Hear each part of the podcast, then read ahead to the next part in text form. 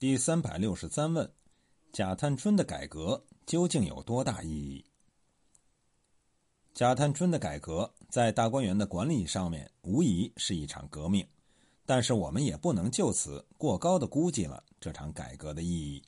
这一场改革对于整个贾家经济状况可以说有小补，但无大益。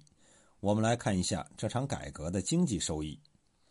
这一场改革可以分成两个部分。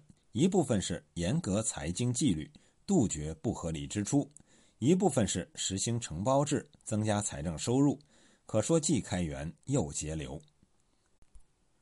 第一项是赵姨娘的丧葬费，李纨曾提出比照袭人例赏四十两。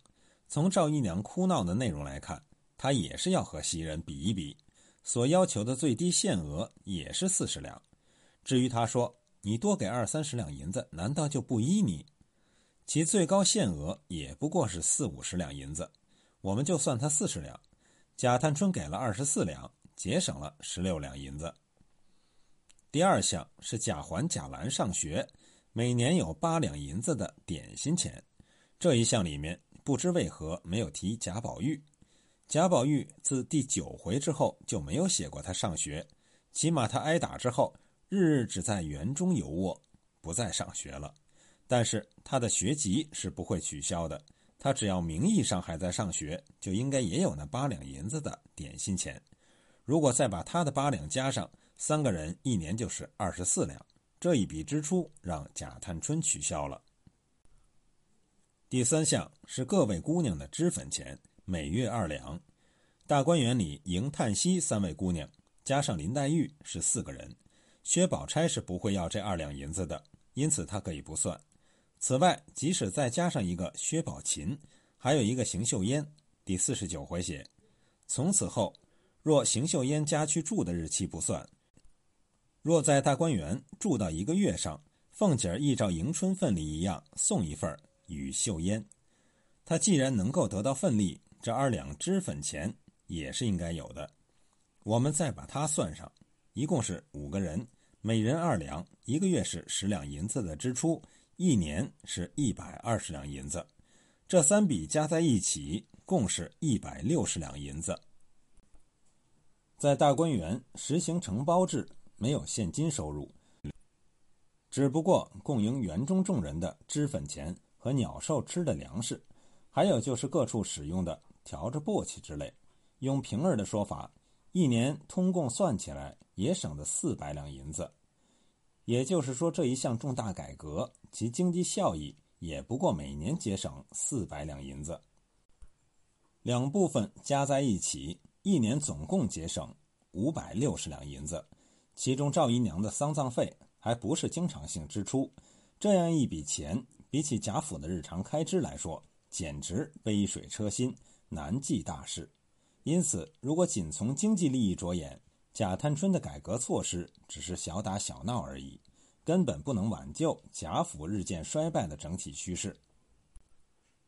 当然，那样大一个园子，那样多的花草树木，平时必定需要一支不小的专业队伍修剪管理。实行承包制可以节省这一笔开支，这一笔开支究竟多少，书中没有明示，但可以肯定。这是这场改革中最大的一笔经济收益，但即使把这一笔收益也算进去，对于整个贾府的财政支出来说，也仍然没有太大的节制作用。曹雪芹在这里写这样一场改革，其着眼点也不是想告诉大家贾府尚有办法挽救颓势，他只是写了一个象征性的事件。他想告诉人们的是，尽管贾府也有探春这样杰出的人才挺身而出。力挽狂澜，但也是独木难支，大厦必倾。由这个事件可以告诉读者的是：如果不改变整个社会制度，改变整个政治体制，不管采取什么样的挽救措施，也难以挽救贾家的覆亡。因为在封建社会，像贾家这样的旧家世族逐渐衰落，乃是普遍规律。所谓“君子之泽，五世而斩”，古今皆然。那么，曹雪芹是不是在告诉我们，只有彻底改变旧的社会制度，改变旧的政治体制，才能从根本上解决人们的生存问题呢？我说非也。曹雪芹写这部书的着眼点，正如第一回石头所说：“今之人，贫者日为衣食所累，富者又怀不足之心。总一时少闲，又有贪淫恋色、好货寻仇之事，哪里去有功夫看那治理之书？所以我这一段事，也不愿世人称其道妙，也不定要世人喜悦简读，只愿他们。”当那最饱之时，或必是去仇之际，把此一完，岂不省了些寿命精力？就比那谋虚逐妄，却也省了口舌是非之害，腿脚奔忙之苦。再者，亦令世人换新眼目。他这是要人们歇一下狂心，换一种活法。也就是说，他的着眼点。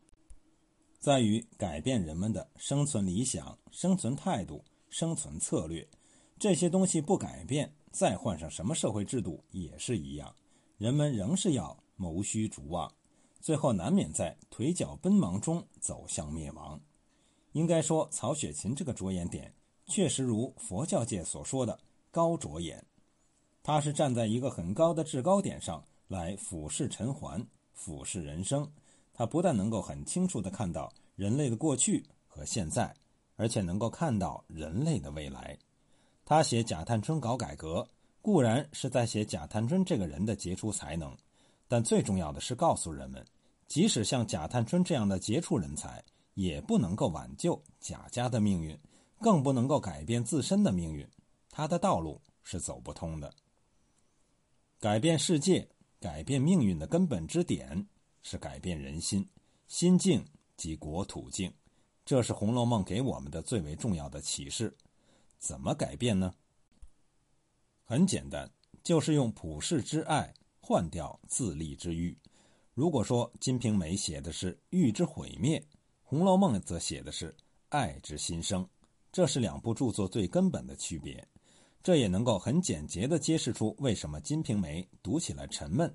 而《红楼梦》读起来亮丽的根本原因，长期以来，人们评价《红楼梦》总喜欢强调它的反封建、反礼教的特点，以突出它的进步性、它的思想价值。我说，这还是站在一个很低的层次来读这本书，是在社会学的层次来理解这本书，难窥庐山真面目。我们只有在伦理学的层面，在美学的层面来理解这本书。方能读出一些真味道。